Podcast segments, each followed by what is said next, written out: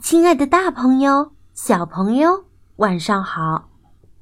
现在又到了橙子姐姐讲故事的时间喽。今天是元宵节，那么我们就一起来分享一个元宵节的故事吧。元宵节的故事，思南改编，立国仪绘画。连环画出版社。东方朔是我国古代汉武帝时期的官员，他很有学问，头脑也非常灵活。有一年腊月，东方朔在御花园里游玩，正巧发现一个宫女在井边伤心的哭着。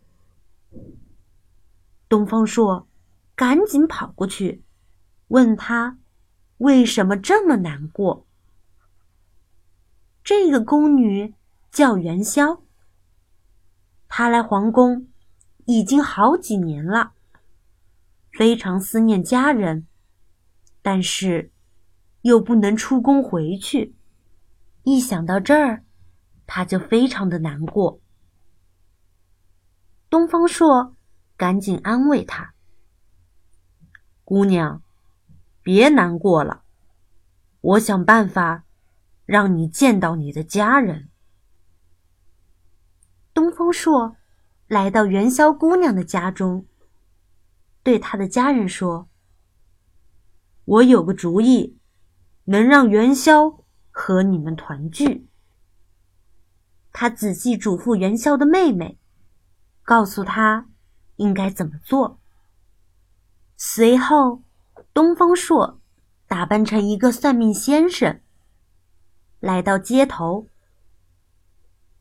我夜观天象，京城要有一场大火灾。老百姓们纷纷求他化解灾难。东方朔说：“正月十三，有人。”骑黑驴，穿红衣，从南边过来，那就是火神君。大家要跪在路边，苦苦求他，全城才能得救啊！老百姓们就照着东方朔的话去做。天快黑的时候，火神君。真的穿着红衣，从南边骑驴而来。大家跪在路边，向火神君求情。火神君扔下一封信说：“火烧京城是玉皇大帝的旨意，你们把这封信送到皇宫，交给皇帝，或许能免去这场灾难。”有人拾起信，连夜送进了皇宫。信上写着：“正月十六，火烧皇宫，要想消灾，汤圆花灯。”皇帝不明白这是怎么回事儿，于是就请来东方朔给他出主意。东方朔听了事情的经过。便对皇帝说：“听说火神君爱吃汤圆，正月十五那天，多让百姓做汤圆、扎花灯，求玉皇大帝和火神君不要降灾于我们。”皇帝听了，立刻让人传令，不管宫里宫外，大家都要多做汤圆。多扎花灯。元宵姑娘是做汤圆的能手。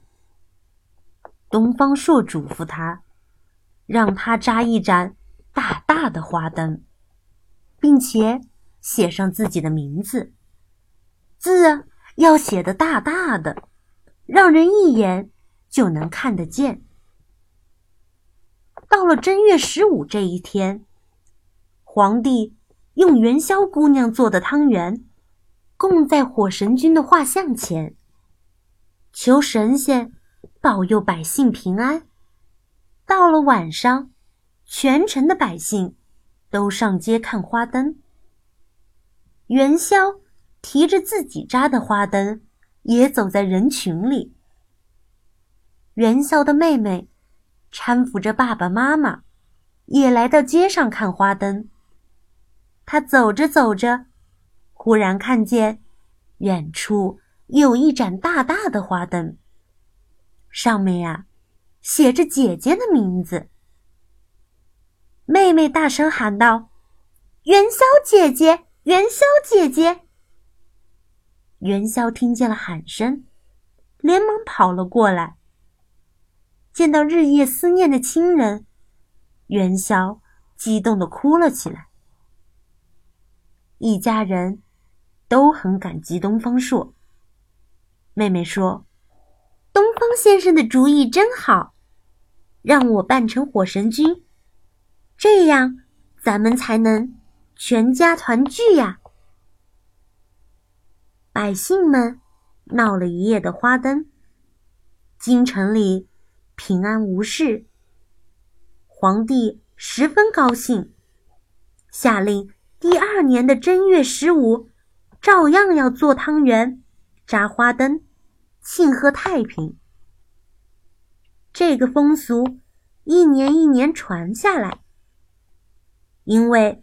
正月十五上供的汤圆是元宵姑娘做的，所以汤圆也从此叫做元宵。正月十五就叫做元宵节。正月十五闹花灯的习俗也传了下来，人们在这一天展花灯、猜灯谜。所以，元宵节也叫做灯节。好啦，元宵节的故事到这里就结束了。那么接下来，我们再来聊一聊元宵节的习俗吧。在我国古代，元宵节是和新年同样重要的节日。在这一天，人们要吃元宵或汤圆，赏花灯、猜灯谜，举行种种庆祝活动。那么，元宵和汤圆有什么区别呢？元宵是先做好馅儿，再放到糯米粉中去摇，让米粉均匀的粘在馅儿上。做成的，而汤圆是先用水和好糯米粉，捏成皮，再像包饺子一样包进汤圆馅儿做成的。所以，汤圆比元宵要湿、软，个子也要小一些。北方人常吃元宵，南方人。常吃汤圆。元宵节又称灯节，与赏花灯的活动密切相连。明朝时，京城灯节前后一共十天，其中正月十六比十五更热闹。妇女在这一天夜里结伴出游，称为“走百病”。据说，这夜一走，一年都不会得病。这一习俗在今天的华北一带仍然盛行。福建和台湾等地的年轻未婚女性，有在元宵夜里偷摘葱菜的传统习俗。如果摘到它们，预示婚姻幸福美满。小孩子会互相扔石子儿，称为掷石。据说，如果不这样做，当年就会发生瘟疫。湖南有些地方，在灯火游行后，会将龙灯烧掉，称为送灾。好啦，关于元宵节的传统习俗，我们就聊到这儿吧。最后，橙子姐姐在这里祝大家元宵节快乐，阖家幸福安康。